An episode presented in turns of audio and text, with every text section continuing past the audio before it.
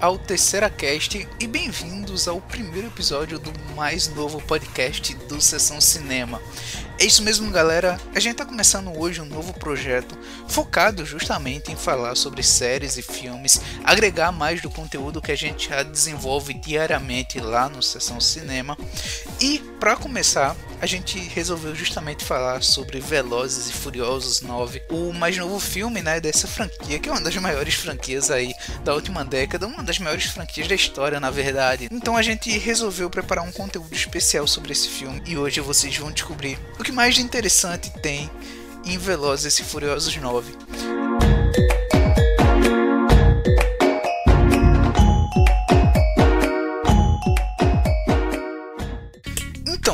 Falar de Velozes e Furiosos, obviamente a gente tem que começar falando sobre a descrença, não é?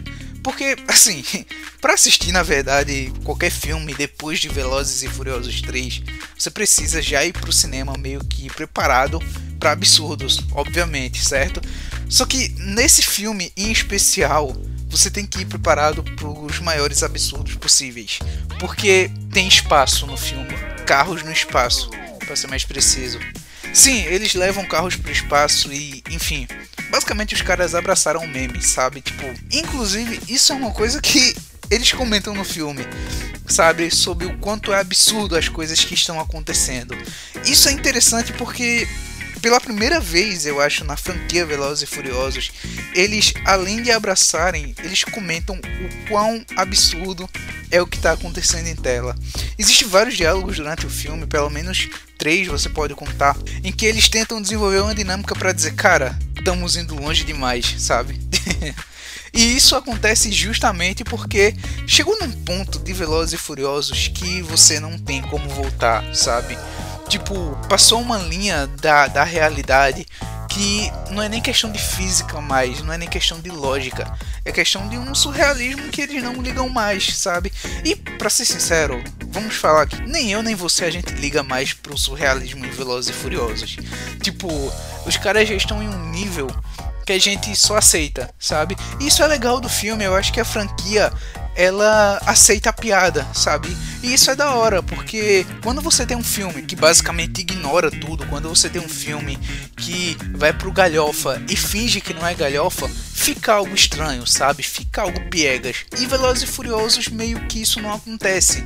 Em Velozes e Furiosos o piega está dentro do roteiro, é aquela a intenção, e eles fazem com a maestria que é muito difícil de se encontrar hoje em dia em filmes piegas. Então, essa assinatura de Velozes e Furiosos, especificamente em Velozes e Furiosos 9, é muito interessante porque é gradativo, sabe? Começou legal, começou com um negócio focado em corridas e terminou no espaço. o quão irônico isso é se não engraçado, sabe? Tipo, tem que ser assim e você aceita. E é legal, é interessante, os caras aceitam a piada, os caras levam a piada e traduzem tudo de um jeito que a gente se diverte. Então, acho que a primeira coisa interessante desse filme é justamente isso, sabe? Tipo, a primeira coisa interessante do filme é vá com descrença, cara. Não vá para análise crítica, sabe? Provavelmente esse filme vai ter uma nota baixa nas críticas, vai ter nota baixa nas reviews mundiais, e esse é justamente aquele filme que você não pode ir baseado na crítica. Tem filmes sim que você vai baseado no Rotten Tomatoes, você olha no IMDb, tem uma nota boa, você vai assistir. Velozes e Furiosos, eu acho que esse recado não precisa ser nem dado. Você só vai, independente da descrença ou não, você vai assistir. Bom, e agora focado no roteiro, que é uma parte interessante do filme eu preciso focar primeiramente no quão a história se desenvolve rápido. Em boa parte dos filmes de Velozes e Furiosos, para a história engatar leva um tempo. Você tem corridas ali no começo, você tem corridas que são desenvolvidas durante a história. Isso é o que faz a ação do filme e dá a impressão de que o filme é rápido, mas a história sempre demora um pouco para engatar. Em Velozes e Furiosos 9 isso não acontece. Já nos primeiros 10 minutos de filme, você já tem um pouco da história engatada, você já começa a caminhar, você já tem uma ação sendo pré-montada e isso faz com que a história ande numa velocidade constante. O filme não para. Tem alguns momentos de respiro no meio do filme, tem alguns pontos para você ter um fôlego a mais, mas o fato é que dos 10 minutos iniciais até o fim do filme é uma velocidade constante. O filme corre num ritmo que é, não diria agradável, mas eu diria frenético e gostoso de se assistir, sabe? Tem algumas barrigas ali no meio, mas são barrigas com ação, então fica elas por elas, sabe? São barrigas que travam um pouco a história, mas acontece uma ação no meio que é aquela ação clássica de Velozes e Furiosos. Então, para esse filme funciona legal. O filme todo, ele é redondo, fechado em questão de ação, é um filme rápido, é um filme frenético e o mais interessante é que eles conseguem desenvolver essa história justamente com um clima família. Velozes e Furiosos 9 é o filme de toda a franquia mais focado em família real, sabe? Tipo, não a família que eles constroem junto com os personagens durante o desenvolvimento da trama, mas a família mesmo o clima de família, o clima de casa, o clima mais caseiro. Velozes e Furiosos 9, ele traz o, o Toreto e traz o irmão dele desde os trailers sendo duas dualidades diferentes, sendo opostos. E isso traduzido no filme é exatamente igual, sabe? Os trailers entregaram justamente como é a dinâmica dos dois no filme. E esse conceito de família, ele é tratado não só voltado para os dois, mas com a Mia também, sabe? A Mia junto com o Jacob e junto com o Toreto conseguem formar ali uma trindade de personagens que traduzem para os outros eles conseguem puxar a atenção e esse clima de família consegue ser convertido nos outros personagens e o filme tem toda essa carga emocional durante todo o desenvolvimento da história. Além desse fato da família estar tá presente nesse arco principal, a família também é traduzida nos flashbacks. Sim, o filme tem vários flashbacks e o mais interessante é que esses flashbacks eles conseguem respeitar bastante a obra original principalmente o primeiro filme. Tem vários flashbacks mostrando Toreto e o irmão jovens. São vários flashbacks para desenvolver a dinâmica dos dois, para desenvolver mais a história de família e mais para se aprofundar nos dois. Essa dinâmica deles dois, quando são jovens, é o reflexo do que vai ser traduzido no primeiro filme. Então eles conseguiram converter uma história que já se prolongou por nove filmes, voltar para a raiz através de flashbacks que ligam essa história principal. Mas o que talvez gere um problema, talvez gere uma questão, seja para os próximos filmes. Porque isso aí vem é um adendo, não que seja um ponto negativo, mas é um adendo do que eles podem fazer para desenvolver os próximos filmes, que é a questão justamente de estar amarrando a história demais sabe? Em nove filmes, dez filmes, contando com Hobbs and Shaw, eles conseguiram expandir muito essa história e agora eles estão começando a fechar a história. Para trazer um próximo filme exclusivamente agora com o fato de que o Han também voltou isso foi entregue no trailer então isso não é spoiler. Para traduzir isso para conseguir converter mais histórias em filmes considerando que tá tudo muito unificado em fatos fica um pouco esquisito. Então ao mesmo tempo que eles conseguem encontrar uma solução tem aí um problema para desenvolver histórias que enfim já não é comigo né? Os próximos filmes a gente vai ver o que, que eles vão armar com Velozes e Furiosos. Mas além desse respeito aos filmes originais e ao passado da franquia, existe também um respeito muito grande às corridas originais, não é? A como eles chegaram até lá. Isso seria spoiler do filme falar aqui, mas é interessante como eles trazem um Toreto para esse mundo, como é que eles constroem esse mundo que a gente conhece o Toreto, como eles respeitam o personagem. Vale a pena dar uma analisada quando vocês forem assistir o filme, como é a construção do Toreto como personagem na franquia. E aí a gente tem um ponto a ser destacado nesse filme negativamente, que são as piadas, que são o alívio cômico. O alívio cômico ele ficou muito focado na franquia no Roman, certo? Também foi nesse filme, porém aqui o negócio foi meio complicado, sabe? O buraco foi mais embaixo porque as piadas do filme não funcionam tanto quanto deveria. Provavelmente por conta do clima.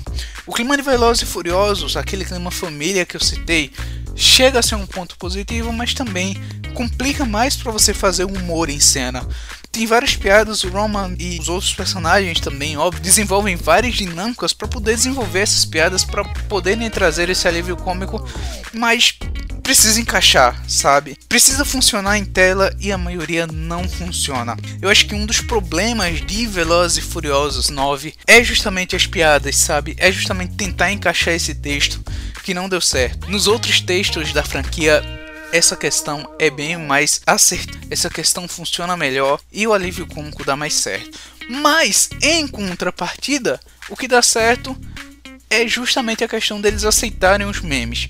Como eu já falei, tem carros no espaço nesse filme e esse é o principal meme que eles aceitam no filme, sabe? Mas não só esse, o filme é um prato cheio de referências a memes que vazam na internet que a galera curte e que eles basicamente aceitam, sabe? Existe um diálogo incrível que é justamente um diálogo para você entregar isso sobre o Roman falando o quanto eles são invencíveis.